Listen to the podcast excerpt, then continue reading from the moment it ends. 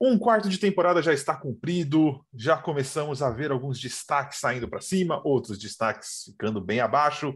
Bora para esse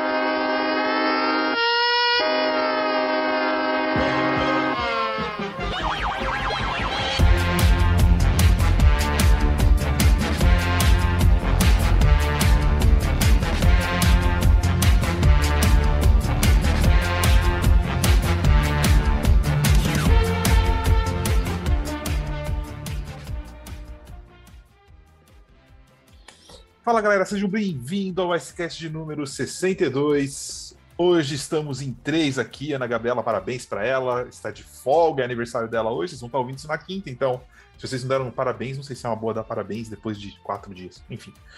Seja bem-vindo, Guilherme.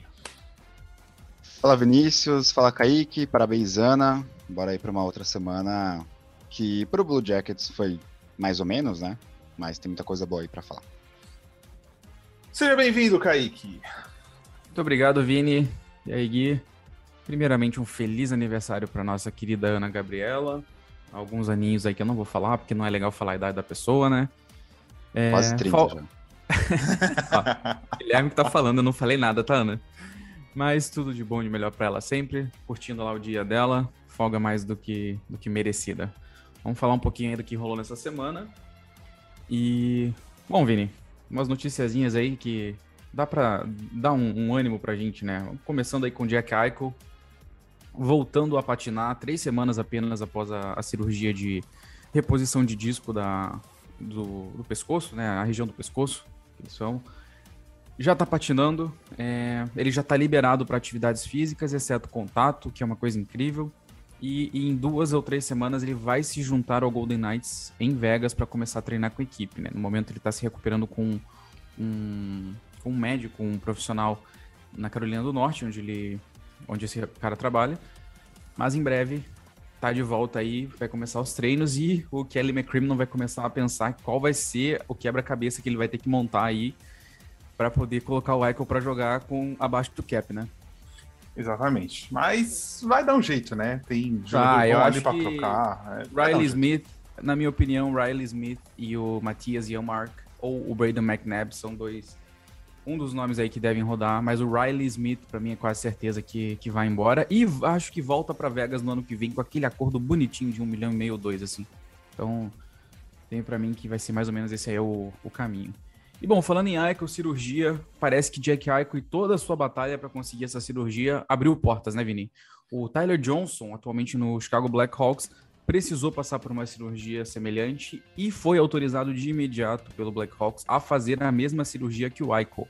Né? Lembrando que nenhum jogador da história da NHL tinha feito essa cirurgia ainda, eles optavam por um outro método. E agora, após o Aiko, parece que os resultados estão sendo positivos e o Tyler Johnson conseguiu esse tratamento que é tão melhor para a saúde dos atletas, né? Sim, sim. Isso, isso é importante. É...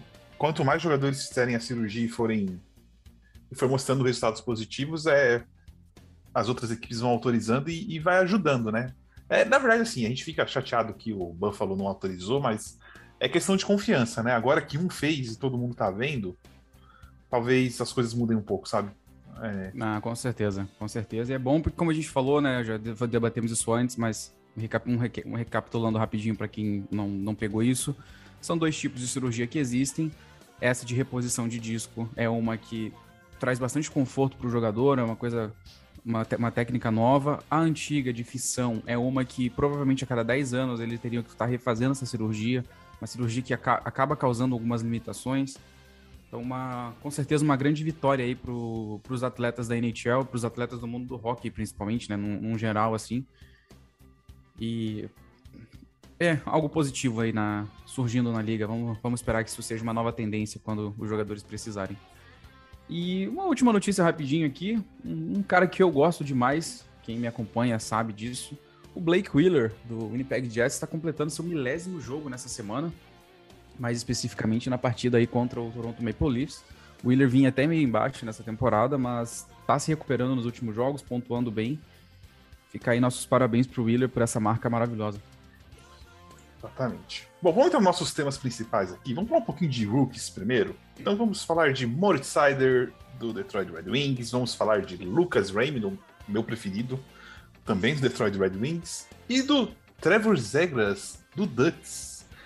Cara, é... eu sempre me impressiono, né, antes da gente entrar nos no, no jogadores em si, como a NHL consegue é, reciclar a, assim o nível de jogadores, né? Desde que a gente começou a acompanhar, é sempre assim, pô, você tá. É, vai até só estranho, mas assim, por exemplo, a hora que o Crosby e o Ovechkin se aposentar, cara, tem tanta gente para substituir esses caras, assim, não que eles não vão fazer falta, mas é, é um ciclo assim impressionante que a NHL consegue fazer. Sem dúvida, assim, é, os últimos anos, né, principalmente, é, a gente está tendo aí uma muito talento novo surgindo, né? A gente está tendo uma safra muito boa ano após ano. E acho que a gente vai estar tá muito bem aí, cara, pelos próximos 15, 20 anos, né? Essa próxima geração. É, já temos o Conor McDavid, já temos o Leon Draisaitl, é, temos o Nathan McKinnon, o Kaprizov agora chegando da Rússia também, está se encaminhando para isso. Então a geração que está nos seus 20, 24, 25, 26 anos e já temos a geração dos 19 e 20, né? O que é uma coisa bacana demais de ver. Então a gente vai estar tá com bastante talento e bastante talento natural, né? Digamos assim. Aqueles jogadores que prezam muito mais pela habilidade, pelas jogadas mais trabalhadas e tudo mais. E a fisicalidade, felizmente, vai diminuindo. Eu gosto da fisicalidade do jogo, mas a habilidade, para mim, nada supera, né? Você vê aquele gol bem trabalhado, aquele disco rodando rápido para mim é muito melhor do que aquele forecheck que faz, um, que faz com que o disco volte, alguém dá um passo para trás e é gol. Hum. Falando bem, bem o grosso, assim. Então, que o jogo habilidoso se multiplique cada vez mais pela liga. Eu acho que a liga só tem a ganhar com isso, explorando esse tipo de, de coisa. Bem. Gui, algo a acrescentar sobre. A gente quer falar sobre algum deles? É, para mim, o Lucas Simmons é, é o meu preferido pela habilidade, pelo corte, pelo chute, por tudo que ele consegue fazer desde a época quando ele, antes dele ser draftado. É, é, e assim, contando ele, o Moritz Sider e mais alguns jogadores, esse Detroit Red Wings não deve demorar para voltar a competir para valer, viu? É, então, antes é, de falar dos três rookies, é, o que você falou, Vinícius, além do, dos jogadores que você citou, o Kaique também, né? Também citou alguns outros. Mas você tem uma espécie de, entre aspas, segundo escalão que também é muito forte, né? Então você tem ali, por exemplo, um Mitch Marner, um Aston Matthews, o Kyle Connor do, do, do, Jets, que eu gosto bastante. E aí você deixa o, o esporte muito mais forte ainda, porque não se resume em cinco grandes jogadores. Mas você tem ali a segunda, a, a segunda prateleira é tão forte quanto a primeira, né? Então isso é bem, é, é bem legal pro, pro esporte. Em relação aos rookies, o que eu mais que eu mais gosto é o Cider, do Red Wings. É, o, duas, du, são duas equipes que têm algo em comum, que estão fazendo uma boa temporada e que e isso faz com que encaminhe aí já um, um, um, uma esperança, né, para que essas equipes voltem a tentar disputar vaga, no, no mínimo vaga nos playoffs, já que as últimas temporadas foram de basicamente brigar pelas últimas colocações, né? Red Wings, que para mim, mesmo na temporada passada tendo ficado em penúltimo na, na sua divisão, já era uma equipe bastante competitiva, né? Era bem difícil ganhar do Red Wings. E agora tá sendo bem difícil ganhar do Red Wings com o Red Wings ganhando das outras equipes. Então, essa garotada aí vai ajudar bastante disso que você falou, né, no final. Eu também, se continuar assim, eu dou umas duas temporadas aí para Red Wings voltar a playoffs. É... Só, só falando mais um pouquinho só do, dos rookies em Detroit, né? Cara, que mão absurda o Weiser tem, velho. Pelo amor de Deus. Quando, ele, quando ele deu esse reach, quando ele deu aquele reach no Cider, todo mundo ficou sem entender. E eu, inclusive, me incluo nisso. Vindo também na época, a gente ficou, cara, como assim ele deu esse reach? Porque o Cider era cotado para sair em 18. Ele pegou o Cider em sexto, se eu não me engano. Por aí. Aí. Quarto ou sexto, eu não lembro, um dos dois, mas ele pegou o Cider muito alto. E aí, quando ele pegou o Raymond, a gente até elogiou bastante, né? Que uhum. o Raymond realmente era uma coisa mais real, assim. E, cara, como o Weiserman é bom. Né? A gente vê que hoje esses dois, o Sider e o, e o Raymond, eles são aí já junto com o Larkin, o Bertuzzi, já se tornaram essa a espinha do que pode vir a ser o, o novo Red Wings daqui uns anos, né? O Bertuzzi talvez seja trocado. Zadina também é. O Bertuzzi ainda acho que talvez seja trocado, não sei se ele continua, mas ele tá jogando muito bem, né? Não tem como negar. Apesar aí do, do extra gelo dele. É, mas incrível, incrível. E o Zigras, né? Teve uma, uma chegada mais módica lá em, em, Anaheim no último ano. Esse ano já tá se soltando um pouquinho mais, tá ali na corrida também, né? Por esse prêmio de, do melhor rookie da temporada. E o Ducks também é um time que tá bastante interessante com os jovens e com os experientes, né? O Ryan Getzlaff, por exemplo, tá fazendo uma temporada maravilhosa do lado do Troy Terry, que é um garoto acho que de 23 anos, 24 anos, que já não é mais rookie, infelizmente, mas estaria na. Provavelmente, se ele, for, se ele estivesse na, na, estaria na corrida aí para em primeiro, porque o que tá jogando o Troy Terry, acho que por um ano só, por uma temporada, ele não. Ele não é rookie. Então, uma época muito boa da gente assistir, especialmente prestar atenção nesses jogadores mais novos, e tem vários outros, né? A gente destacou os três, os três principais aqui. Mas vale aí umas menções honrosas também pro, pro Dawson Mercer do, do, do Devils, que tá tendo uma baita temporada. O Anton Lundell do Panthers, que apesar de estar jogando na terceira ou às vezes até quarta linha, tá pontuando muito bem, sendo decisivo. A gente tem bastantes nomes aí que os próximos anos podem, podem ter certeza que vai brilhar bastante. Sillinger no Blue Jackets também tá. É, o Sillinger. E, e, o Sillinger, e o Sillinger, né, Gui, é, mais incrível de tudo é que o Sillinger é rookie dessa última classe. Então é um rookie central da última classe agora, o que, então é um feito considerável, porque central é uma das posições, tirando defesa, eu acho, central é uma das posições mais difíceis de se jogar, né? ainda mais sendo rookie desse jeito. Então, é bastante interessante. E ano que vem o Kent Johnson vem, né, da, da faculdade, ele, com certeza ele vem direto pro, pro Blue Jackets também e resolve o problema do Blue Jackets que era central. E um, um ponto bacana pra gente fechar esse assunto de vez é, é lembrar que pela primeira vez em dois, duas temporadas a gente vai ter a gente tem 82 jogos, né? Essa molecada tá desenvolvendo sem ter a família por perto, sem poder sentir o calor da torcida, é, até sem sentir a pressão da imprensa, tudo assim. Então, assim, é, quando o pessoal às vezes fala do jogador X é bust, somente esses últimos anos, a gente tem que levar em consideração um monte de coisa. Tem gente que nasce, por exemplo, em Nova York e tá jogando na Califórnia. Cara tá, tipo, a seis horas de distância da família dele, que ele não vê durante seis meses. Tem gente que vem de outro país ainda e não traz a família. Então, tem esse lado que a gente tem jogadores que a gente vai talvez ser enganado nesse começo, que o cara não, não tá rendendo e o cara vai começar a render daqui a um ano, sabe? É, isso é o mais impressionante disso tudo. Sim, sem dúvidas. Acho que tem que ter muita paciência. Esses últimos dois anos, como você destacou, foram muito atípicos nesse ponto. Mas as coisas estão, felizmente, voltando ao normal, né? Os scouts estão podendo trabalhar como antes. A prova disso é que os próximos dois drafts aí já estão sendo falados. Bom, vamos falar dos times na subida. A gente pode até, gente, eu podia até pegar o gancho, a gente vai falar de times com a corda no pescoço, já que a gente vai falar de, de scout, mas enfim. Três times que a gente esperava que fosse bem, mas eu não esperava que fossem tão bem. Flames, Rangers e Wild. Bom, Flames eu adianto, consistência, a gente sempre falou, não é um time ruim, nunca foi um time ruim, mas não conseguia manter a consistência. E sobre o Darius Sutter, eles estão conseguindo, principalmente fora de casa. É um time tem ganhado muitos jogos como visitante. O New York Rangers, é... Putz, pode até soar ruim, mas, cara, um treinador realmente de NHL mudou esse time. É, agradeço, acho que o Queen foi um excelente treinador, é um excelente treinador ajudou a desenvolver muitos jovens, mas não está no nível de NHL. E o Galan conseguiu fazer esse time jogar, ainda sem depender do Caco e do Lafreniere, que ainda vão crescer. E o Wild, é para mim, é a maior surpresa. Eu não conseguia ver esse Wild. É, dos três, é um dos times que eu não compro ainda é, como passando de primeira rodada, por exemplo. Mas tá jogando. Não tá, não tá deixando cair. Então, assim, pode ser que eu realmente esteja muito errado. Kaique. Bom, começando com o Wild, já que você é, deixou o gancho, é, é surpreendente realmente que eles tenham conseguido se organizar com as saídas que eles tiveram, né, com pouco espaço em cap que eles tiveram para trabalhar por causa dos buyouts no Paris e no Sutter.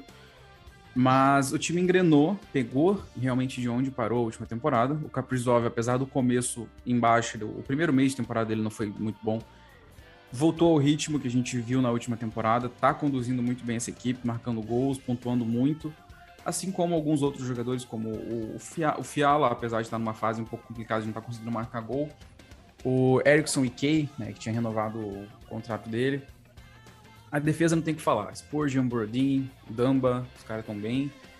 Então é um time que tá se garantindo, né, por enquanto, tá fazendo ali a sua, a sua campanha muito boa até aqui. Já são seis vitórias seguidas, 7-2-1 nos últimos 10 jogos e fazendo valer a força em casa, né? 10, 10 vitórias e duas derrotas em casa apenas.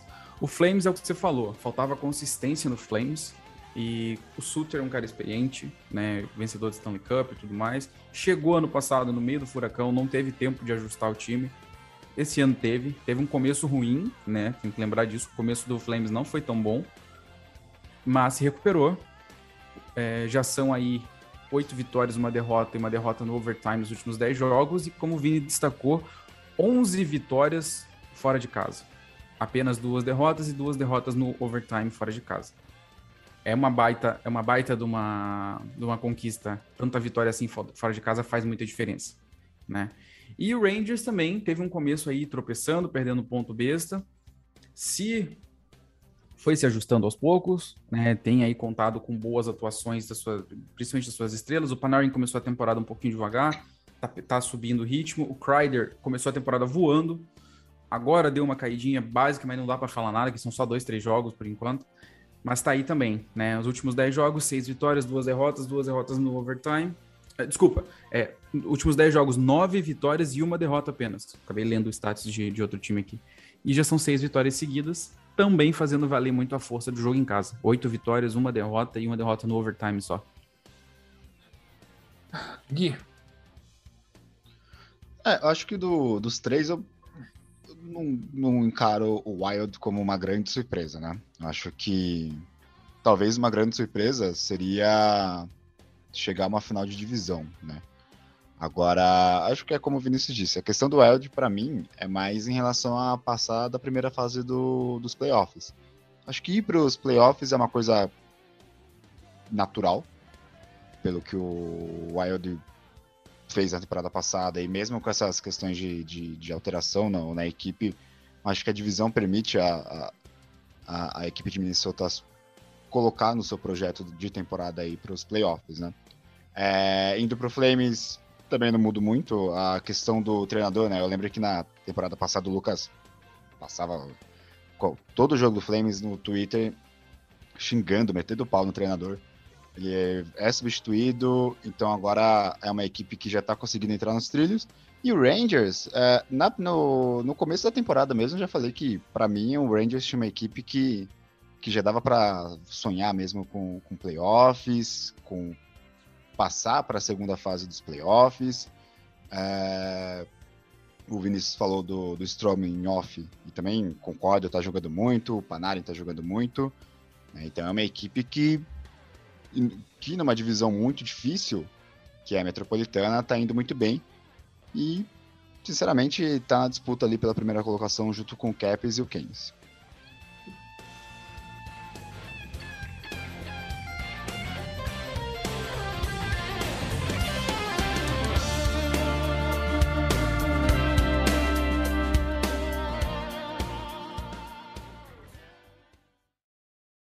Esse podcast faz parte do site Fambonanet. Acesse fambonanet.com.br.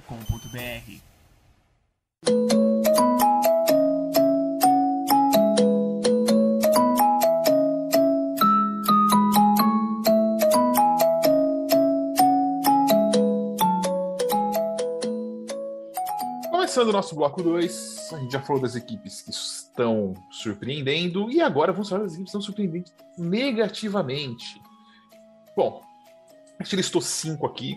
É, Arizona e Saints, para mim, é, a temporada acabou para eles. É, dois times que estão muito abaixo do no, da linha de qualquer possibilidade de reação, até pelo estilo de jogo.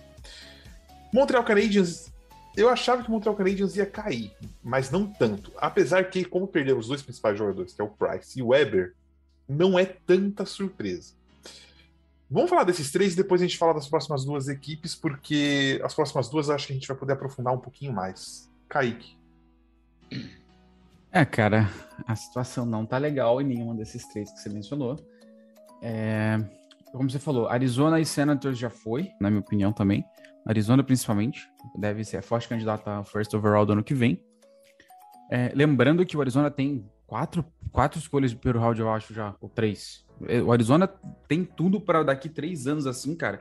E se, né, vamos, já que você falou de Arizona aí, informações nessa última semana, tragas pelo querido Rick é, Westhead, aquele repórter que cobriu muito de perto o caso do Chicago Blackhawks. É, fontes confirmaram a ele que a galera em Houston tá sedenta para comprar o Arizona e mudar para lá, né? Claro que a fonte dentro do Arizona Coyotes já negou de imediato, mas eu acredito no, no Rick Westhead pelo trabalho que ele tem feito nos últimos anos, especialmente com esse caso do Black Hawks. Foi o único jornalista, inclusive, que estava ali o tempo todo, devo dizer. É... Bom, depois de vários anos aí sendo atacado pelo fandom do Arizona Coyotes, é, agora eles vão ter que engolir tudo que eles me falaram, né, Vini? Sim, e são três first rounds, é, a deles, do Colorado e do Montreal, só que são condicionais as, a de Colorado e a de Montreal. Dá uma olhada, enquanto a gente fala aqui, dá uma olhada na qual é a condicional dessa do Montreal, cara, porque essa pra eles, essa vai, pode ser interessante. Se, se ela for top, o que ela é protegida? Ah, pera um pouquinho. Primeiro, a do, a do Colorado, se o Colorado pegar top 10 é protegida e aí o Coyotes... Não vai acontecer? Não vai acontecer. Aí o Coyotes recebe sem proteção a do outro ano. Não vai acontecer. Uhum. É, setembro de 2021... The Battle of Montreal Carolina's first round pick, but... Ah, a melhor... O Montreal tem a escolha do Carolina também. Então, uhum. a melhor escolha entre Montreal e Carolina, não sendo uma top 10, hum. vai pro Arizona. É, aí pode. Olha, aí já acho que. Pode pegar uma vigésima e pouco, depende do Carolina. Depende do Carolina. É. É. Mas assim, pode ser que o Arizona pegue uma décima segunda, por exemplo, uma décima primeira de novo. Sim. Né? E, e se os, as duas também não vai acontecer, tanto Montreal quanto Carolina for a top 10 também, ele passa pior. Eu não sei por que colocaram isso aqui. Ele vai passar pior de qualquer jeito. Enfim. Essa é a, é a pior entre os dois essas condições aí. Tá, beleza. É, Gui, o que você tem falado desses três times?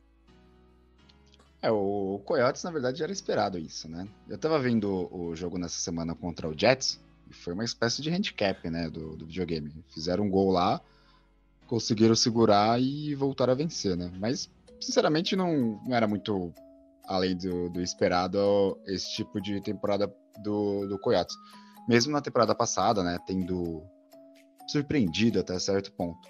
É, a questão ali para mim é o, o, o Rebs, né? É, eu no, no, começo da temporada comentei que, que eles até poderiam brigar pelo, pelos, pelos playoffs, mas acho que jogar dessa forma, né? Eles pegaram uma sequência de derrotas é, é meio absurdo por mais que tenham perdido algumas boas peças, eu ainda acho que o Rebs tem uma equipe ok. E que, para pelo menos tentar fazer alguma gracinha, pelo menos até uma. É, faltam uns, uns 60 jogos, né? E já depois do meio da temporada para o final, ter a queda natural e, e se colocar no seu lugar ali de uma equipe que meio de tabela, né? Traduzindo. Mas não é o que está acontecendo, né? O Rebs ainda muito mal, não está conseguindo engrenar. Mas, de qualquer forma, tem uma equipe que consegue se recuperar. É, em relação aos Senators, acho que aí é mais. O mais triste, entre aspas, porque o Senators na temporada passada já vinha com uma equipe boa, jovem. Para essa temporada, acho que todo, todo mundo aqui do, do Icecast já comentou sobre um Senators melhor, pelo menos no nível como competitivo como o do Red Wings e o Ducks, né? E não está acontecendo isso, né? É um Senatos que tá, continua hum, basicamente no mesmo na, eu esqueci o termo, mas enfim, na, na sua mesmo mesma posição. No mesmo, no mesmo patamar, assim, não, não, tá, não tá mudando. É, eles não estão conseguindo dar o próximo passo, né? Então é. eu acho que dos três, o pior mesmo é o Senators, porque ele tem uma, uma equipe ali com uma galera mais nova, né? Com do, da equipe de Ottawa para conseguir dar um próximo passo que eles não estão conseguindo. Eu acho que esse é o grande problema. É, e só Adicionando a questão do Arizona, muito provavelmente a Arizona ainda vai conseguir mais escolhas de primeiro round, viu? É, não, não se espantem se Phil Castle, talvez o. o defen tem o defensor também, o, o Ghostisberg, que recuperou muito bem o jogo dele lá em Arizona. Não se espante se esses caras forem trocados, talvez não primeira, mas outras de segunda e tudo mais. Então o Arizona tá no modo full rebuild mesmo, não tem jeito, vai ser isso. Agora, os próximos dois times que a gente vai falar aqui. Assim, na minha opinião, apesar dos apesares, assim, vamos tem que falar, vamos destacar aqui. O Islanders teve problemas de lesão, teve os problemas com Covid, mas tiveram mais times que tiveram também. E não tiveram o mesmo péssimo desempenho que o Islanders está tendo. Vou lembrar também que o Islanders não vinha fazendo uma boa temporada até seus problemas começarem, né? Ah, mas o Islanders perdeu, tava jogando só fora de casa e não sei o quê. O Islanders teve boa campanha fora de casa no, no, nos últimos dois anos. Era um visitante extremamente indigesto. É... 19 jogos, 5 vitórias, 10 derrotas, 10, 4 derrotas no overtime. 14 pontos, a última colocação maiúscula na divisão, 6 pontos aí atrás do, do Philadelphia Flyers, com dois jogos, tem dois jogos a mais só, ou seja, se ganhar os dois jogos atrasados, ainda fica quatro, ainda fica quatro pontos atrás. Eu tenho um ponto muito bom sobre isso. Dois, dois, dois pontos atrás, desculpa. E o Islanders já tem 10 derrotas seguidas, contando derrotas no overtime, né? Então, assim, é, o time não veio bem essa temporada, não começou da mesma forma, não não mostrou nenhum em nenhum instante da temporada qualquer resquício de, daquele time que tinha uma certa dominância de temporada regular. É, o Barry Trotz pode ser muito bom no que faz e ele é excepcional, mas o Barry Trotz não é o Dumbledore, tá? Ele não é um mágico, ele não é um feiticeiro poderoso para ficar dando jeito nesse time o tempo todo. Ó, o, trabalho, o, o, tra o, trabalho do Trotz ainda é muito bem feito. O time é o a oitava melhor defesa da liga. O problema é o ataque, daqui a pouco eu tenho stats para vocês aqui que vão deixar o torcedor do Islanders cabelo em pé. Então, assim, é, não tem muita. Eu entendo que o Covid foi prejudicial, eles jogaram sim vários jogadores, acho que foram seis jogadores por Covid, se eu não me engano, e mais uns três estavam lesionados. Não foi diferente do que aconteceu com o Pittsburgh Penguins no, nas primeiras semanas, é, aconteceu com o San Jose Sharks também. Acho que teve mais um time também que acabou tendo problemas de, de mais lesões e alguns atletas em Covid. Então, assim, entendo que prejudicou um pouco a equipe, né? Tanto que alguns jogos aí foram cancelados, acho que dois ou três jogos deles foram cancelados depois, adiados depois por causa disso. Mas o buraco do Islanders é, é mais embaixo um pouquinho do que isso daí, tá? Que a torcida, a torcida gosta ou não de falar, se quer se apoiar na argumentação de que só por causa do Covid, por jogar fora de casa, o time foi prejudicado. É, o time aceitou jogar fora de casa, já tem também isso por aí. Então, o Islanders precisa melhorar. O ataque do Islanders precisa melhorar. Muito. A defesa do Islanders está sendo exposta esse ano em alguns momentos, porque fizeram algumas mudanças ali que eu não consigo entender até agora, né? Nunca na minha vida eu vou conseguir entender como alguém teve a brilhante ideia de colocar Andy Green e Dino Chara juntos no gelo, e um do lado do outro ainda, para piorar.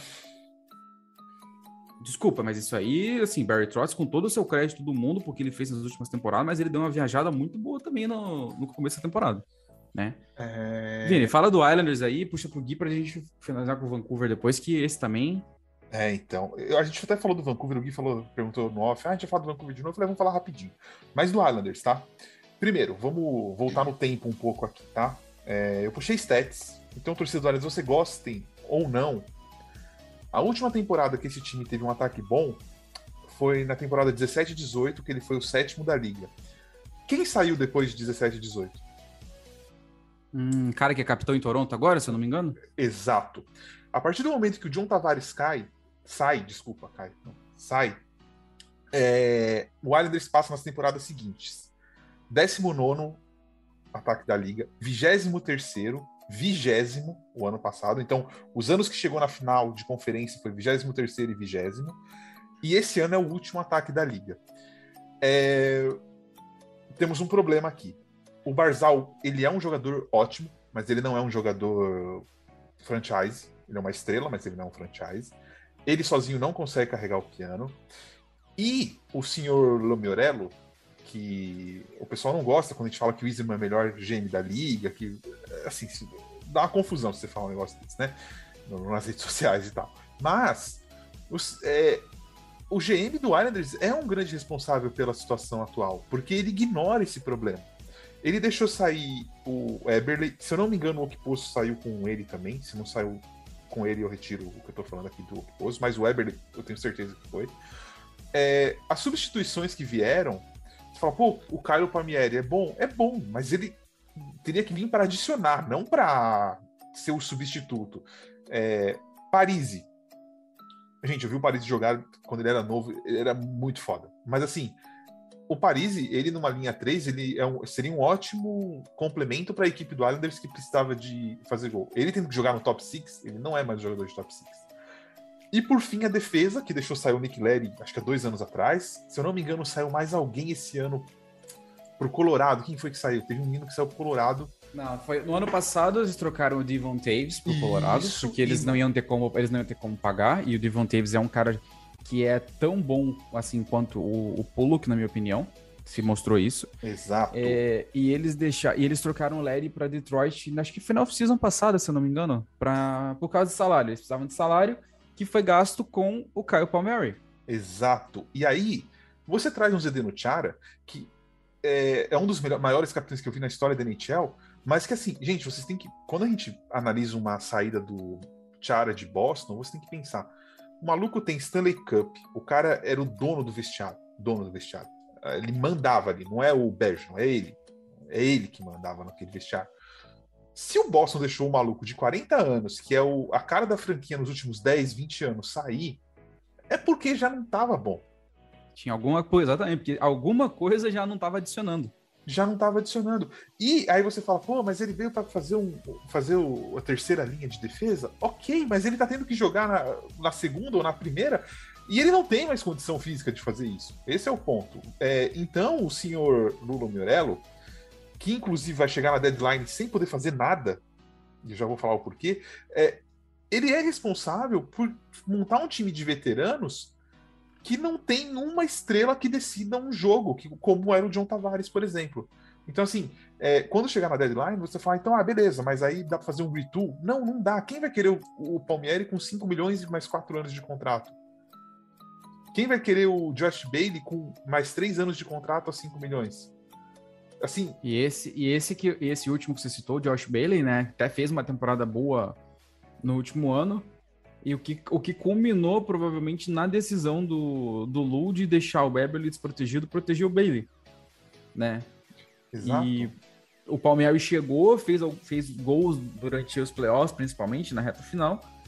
E o, o Lamoriello e o, e o Trotz identificaram que seria uma boa manter o Palmeiras também e deixar o Eberly embora né? Então, assim, um salário alto pro Palmieri, um cara que não justifica esse valor que recebe. Acho que na carreira dele inteira, uma temporada talvez justificaria isso.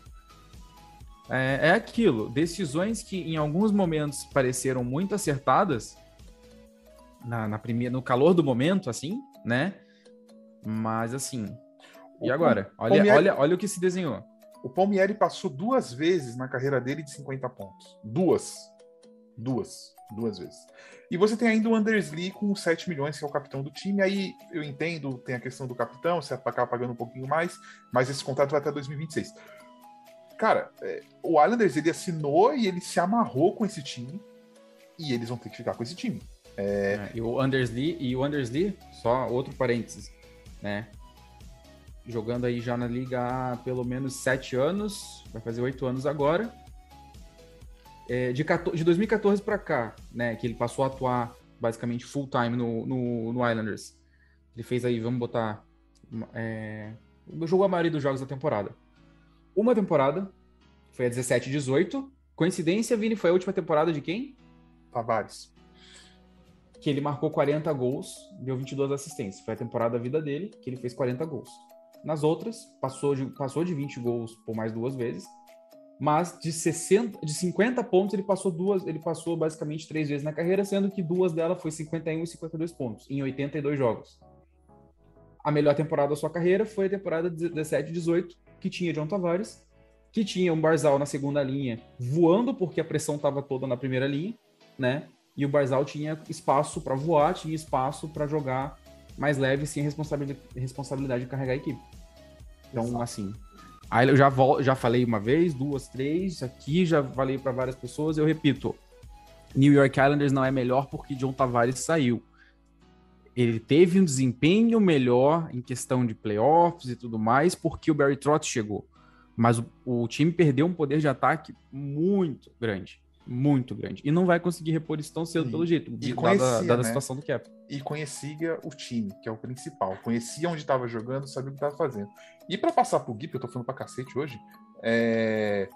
assim, o Islanders, né, o Kaique comentou do... Se você pegar a situação da divisão hoje, primeiro, a Metro e a Atlântica estão diferentes esse ano. Os três times de ponta, os três times na ponta de, da tabela nessas divisões não estão com cara de que vão regredir. E não estão e já estão começando a abrir distância, por exemplo, o Penguins, que é o quarto, ele já tem cinco pontos com um jogo a mais atrás do Carolina. Eu não acho que o Penguins consegue se envolver nesse mix do top 3 de novo. Então, se você pegar o Carolina tem 33 pontos e o Islanders tem 14, vamos supor que o Islanders ganhe os quatro jogos a menos que tem, vai fazer 8 pontos, vai a 22. São 11 pontos de diferença para o Carolina. Se o Islanders ganhar os dois jogos que tem em casa e o jogo fora que falta do Carolina, a diferença vai a cinco pontos. Nós estamos dizendo que o Islanders ganharia os, três, os quatro jogos que faltam, ganharia todos os jogos do Carolina e ficaria cinco pontos.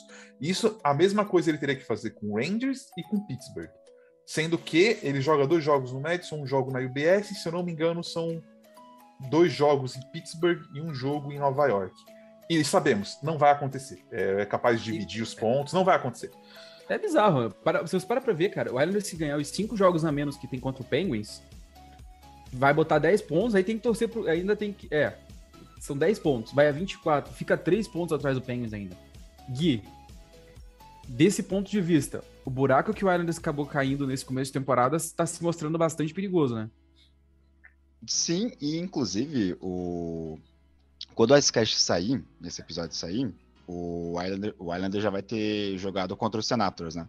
Que dos próximos. Um, dois, três, quatro, cinco, seis, sete. Seis jogos é a equipe mais viável, na verdade é a única equipe viável para o Islanders conseguir voltar a vencer. Depois disso tem o Predators, aí tem Devils e Red Wings, que nessa sequência de derrotas o... do Islanders, o Islanders perdeu para as duas equipes. Tem um Chicago tem hoje, né, Gui? Tem um Chicago hoje, né? Um Chicago hoje? Acho que o Chicago é hoje. Hum. É, enfim. É, mas mesmo assim também acho que se pegar o Chicago, não sei se tem grandes chances de, de pegar. De qualquer forma, depois tem Boston Bruins, Golden Knights, aí até chegar no Canadian. E aí depois tem o Caps e depois tem o Sabres. Então, assim, nessa tabela aí, do jeito que o Islanders está jogando, certamente a, a, tendência é eles continuarem é, mais distante do, do, do, Penguins do que tentar se aproximar. E aí vai acontecer mais ou menos uma coisa que aconteceu com, com o Stars na temporada passada, né? Embora a quantidade de jogos seja bastante diferente. É, ok, a equipe trabalha uma temporada com alguns jogos a menos, projetando esses pontos é, como se fosse vitória. Só que aí, se você continuar começar a perder alguns jogos que não podem perder, além dos jogos que você pode colocar, colocar na, na, na conta ali como uma derrota, é, esses jogos a menos vão adiantar de nada. Foi assim como com o Stars na temporada passada, começou a perder para Red Wings, e aí quando. E, e tinha 10 jogos a menos. Chegou um momento que se ganhasse esses 10 jogos, não ia conseguir pegar a quarta vaga, como não conseguiu pegar. Foi o Predators que foi para os playoffs. Então, o Islanders está mais ou menos também nessa, nessa toada, jogando dessa forma. Perdendo para Red Wings, Devils, não vai adiantar de nada ter jogo a menos. Porque vão ser pontos. E, e, pela conta que vocês já fizeram, já não vão, já não vão funcionar. Mesmo se já matar esses dois jogos. É, e aí tem uma outra coisa, né? O, o Vinícius nunca comprou, né? O, o Islanders no, na finalista de divisão, né? A vida Essas toda. A vida toda. Não, acho que nem eu, acho que nem eu e nem você, Gui. É, a gente, é, então. a gente, sabe? É claro que é mérito, não, não é para tirar mérito, né? Vamos tirar mérito de ninguém. Eles jogaram o que eles tinham que jogar, o que eles sabiam jogar, e eles chegaram lá por mérito deles, de saber aproveitar erro do adversário, de saber na hora certa de fazer os movimentos e ganhar jogo. É isso. Mas esse tipo de coisa não dura. É, é simples. A Montreal daí para mostrar isso hoje. É uma, duas peças que não conseguem voltar, cai no limbo. E serve muito mais para playoffs do que temporada regular, né? Exatamente. Só que... Pode falar, pode falar. Ah, sim, numa metropolitana que eu coloquei o Islanders como candidato a playoffs, e você tem ali um Blue Jackets e um Devils indo muito bem, além do, do Penguins, Canes e Rangers e Capitals, que a gente já esperava, né? Então, quer dizer, a disputa tá muito mais forte. Então, assim, acho que a questão do, do Islanders é para as próximas temporadas, eles vão continuar insistindo nisso, né? Porque eles já vão ter na sua realidade uma temporada regular que, se continuar dessa forma, vai para o ralo. Então, a temporada que vem, o que, que eles vão fazer? Eles vão continuar com esse tipo de estratégia, com esse tipo de montagem de equipe, ou vão tentar mudar e voltar para uma equipe que tem um ataque muito mais é, constante durante os jogos para voltar aos playoffs? E uma coisa que vocês falaram é dois pontos importantes. Um, esse que o Gui falou agora do é, da realidade, porque NHL não é uma coisa que você assim, você tomar uma posição na NHL NHL é futebol, que você monta, cada ano tem um time monta lá, agora tá mudando um pouco no Brasil, mas assim sempre foi, né? Você monta o time pro ano, aí no final a gente vê quem é campeão, né? Agora tá começando a ter um pouco mais de estrutura. A NHL, você toma as coisas e, e, e realmente é uma coisa esquisita. Sabe aquela coisa que eles falam do statement, né? Por exemplo, o Blues só foi ser campeão da Stanley Cup o dia que eles pegaram o Chicago e falaram: Meu, acabou, tá ligado? A gente é, é o nosso lugar aqui. E o Capitals fez a mesma coisa com Penguins e, e vários outros times têm que fazer isso, né? A gente fala muito de Toronto, né? O dia que Toronto passar da primeira rodada e fala, meu, aqui é meu lugar. E aí, para você tomar essa posição, é complicado. E isso serve para derrota também. A hora que você assume que você não é um time de, de primeiras posições, você meio que, para recuperar aquele posto, é, é, muito mais difícil, né? O psicológico interfere muito. E o outro ponto do Islanders é a questão de playoffs, que é o que faz eu não acreditar que eles conseguem voltar. É, é um time construído para ganhar uma, perder uma, ganhar uma, perder uma. No máximo ganha duas, três ali, aí acabou a série do playoff, né, seguida. Mas assim, é, eu não vejo o Islanders fazendo 10 vitórias seguidas, ou 8-2, 8-2, sabe? É, teria que fazer isso duas, três vezes na temporada. Então eu acho que a coisa ficou bem complicada. E para passar para o último time que a gente vai falar, que é o Vancouver, é, o Gui fez um gancho muito bom, né? O jogos em, o jogos, sabe, o games in hand, né? Que é o, jogo que está faltando, jogos a menos. O Vancouver ano passado chegou a ficar com 10 jogos a menos e a gente viu o que aconteceu quando voltou, né? É, você não vai ganhar esses 10 jogos a menos. É, é bem complicado. A situação do Vancouver está bem triste. É, ontem alguém postou uma foto do estádio extremamente vazio, todo mundo gritando para demitir o GM e demitir o treinador. Jogaram é... camisa no gelo também? É, o... Mano, você pensa que o cara jogar uma camisa de 300 pau no gelo, velho? Ou ele tem muito dinheiro, ou ele tá muito puto. Queria ser rico assim, né? é, é, entendeu? Tipo assim, mano, é muito caro uma jersey. O ingresso em Vancouver, se eu não me engano, é um dos top 5, top 4 da liga de valor. É carinho, é carinho também. Então, é, esse maluco gastou, vamos supor lá, 300, 200, 300 dólares para ver o jogo e ainda tá com a jersey de 300 dólares no joelho. Você vê a situação. Esse maluco tá puto, velho. É... é... Cara, Vancouver é, é o que você falou, é triste. Triste, triste, triste, porque é uma equipe repleta de talentos, do gol ao ataque, defesa, tudo. Tem talento, tem. Tem time para brigar por vaga no Pacífico. Mas não joga. O, o, Green já passou da hora de cair. O Benny já passou da hora de cair. Sabe? É, tá acontecendo com o Vancouver a mesma coisa que aconteceu com o Buffalo no ano passado. A porra do Ralph Kruger destruiu o vestiário do Buffalo a ponto de que os caras tiveram que voltar para um rebuild. Olha a tragédia que vai ser para Vancouver ter Elias Patterson, Brock Besser, o JT Miller, Queen Hill, Stetcher Denko, o Podkozen que acabou de chegar e tá voando. Olha a tragédia que pode acontecer em Vancouver de de repente você ter que, ter que reconstruir a casa, porque aquele core que você tem desgastou, sabe? Tem pode esperar. E, e, e sem first de... round, é, desculpa, é, sem first sem... overall, bem, um draft bem feito, sabe? É, é então assim vem sair daí. Minha opinião, minha opinião. Bezer vai ser trocado, JT Miller vai ser trocado, porque essa temporada, assim, dificilmente volta. A não Deixa... ser que eles demitam os caras agora, nessa semana, e deem sorte de trazer alguém que, que, sabe, vire as coisas. Mas pelo que dá para ver, o vestiário em Vancouver tá acabado, tá destruído. E se... o JT Miller vai sair com certeza. Vai para um time contender esse ano. É... cara, eu fico. Eu olho assim e falo, não sei o que. Tem, não tem identidade, não tem nada. O time não tem nada. Assim, é. Numa divisão ruim. Desculpa, divisão ruim. Divisão de Anaheim, que tá no rebuild, tá em terceiro. É, não dá para entender. É, o Vancouver tinha que estar. Tá, era pra gente ter os três rivais da região ali. Nossa, não vou lembrar a região. A região oeste ali do Canadá. Era pra gente ter os três rivais disputando quem ia ficar em primeiro com o Vegas ali no meio e quem queria fugir de enfrentar uma rivalidade na primeira rodada, sabe? E não, não vai rolar. É, é simplesmente inacreditável o que está acontecendo com o Vancouver. Ontem foi um jogo, é, nesse sábado, né, foi um jogo contra o meu time, eu assisti o jogo inteiro e, cara, eu, como torcedor do Vancouver, estaria extremamente pé da vida, como você falou. Porque não faz o menor sentido. Teve um lance ali eles cometeram três penalidades, uma atrás da outra, no período de 30 segundos. Penalidades estúpidas, estúpidas, estúpidas, estúpidas. O, o, quando o cara faz o delay of game, mano, ele joga o disco por cima da cabeça do Crosby, mais ou menos na, na, na altura do círculo de, de face-off da própria defesa. É, tipo, é, é, é, tipo, normalmente quando sai um delay of game assim, o cara tenta rifar o disco pra frente, o disco sai lá na altura do banco. Ele jogou o disco pra fora ali no ciclo de face-off, tipo, de um jeito que você vê o cara, tipo, desleixado, sabe? Sem se preocupar com nada. É, é quase o cara que. Você sabe que se você. É, o delay of game não é só sua, na sua zona defensiva, né? Se você rifar o disco da defesa e ele passar o gelo e cair do outro lado, vamos supor que você tentou acertar o goleiro adversário e você acertou para uhum. fora, aquilo é um delay of game, tá? Se sim, ele passar sim, pelo mas... vidro do outro lado, né? Mas você passar ele em cima do teu círculo central é, é, é, é complicado né? E, e a saída, provavelmente, para o Canucks, né? É tentar demitir o treinador e o, o GM o mais rápido possível para tentar recuperar nessa temporada. Porque a gente não sabe até que ponto o Ducks e o Sharks vão conseguir é, ficar nessa, nesse ritmo, né?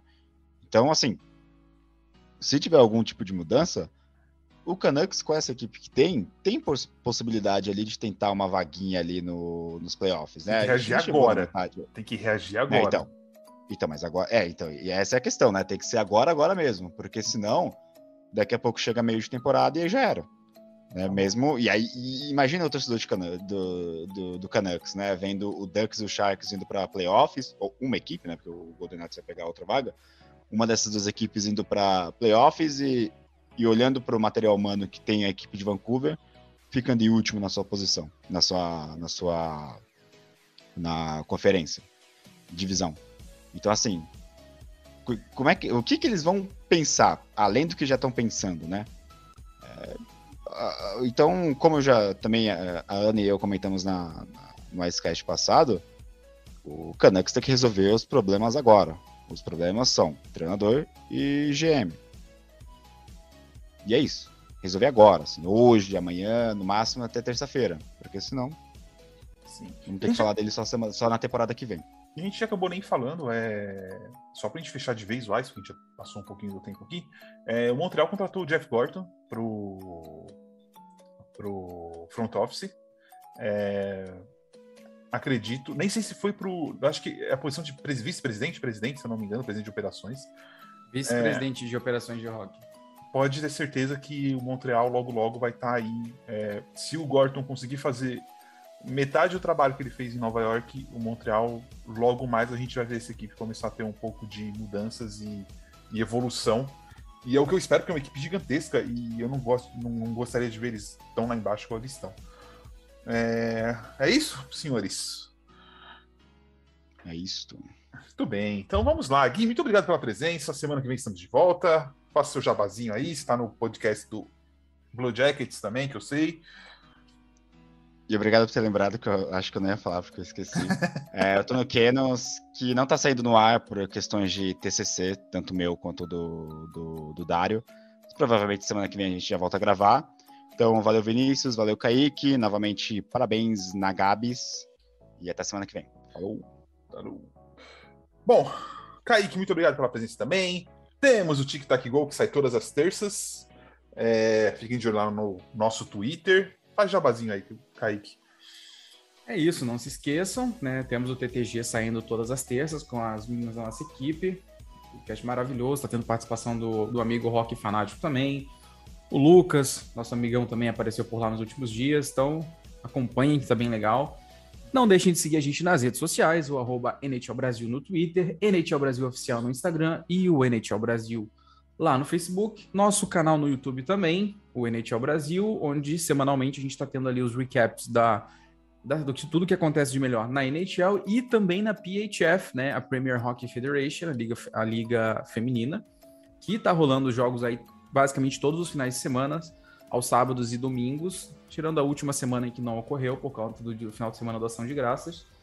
Mas está bem legal, lembrando que os jogos são transmitidos na Twitch gratuitamente e para você que assinou o Star Plus, né, para poder acompanhar aí a NHL, parte dos jogos também tá lá no Star Plus, então quando dia de jogo você vai lá e dá aquela busca pelo nome do time, que os jogos estão lá para vocês assistirem em grande qualidade e são jogos incríveis de assistir, viu? A competitividade está aumentando cada vez mais, cada vez mais talentos na PHF. Então, não deixem de acompanhar. E não se esqueçam que esse podcast faz parte do Fambonanet, o maior portal de podcast sobre esportes americanos no Brasil. É isso, galera. Até semana que vem. Falou!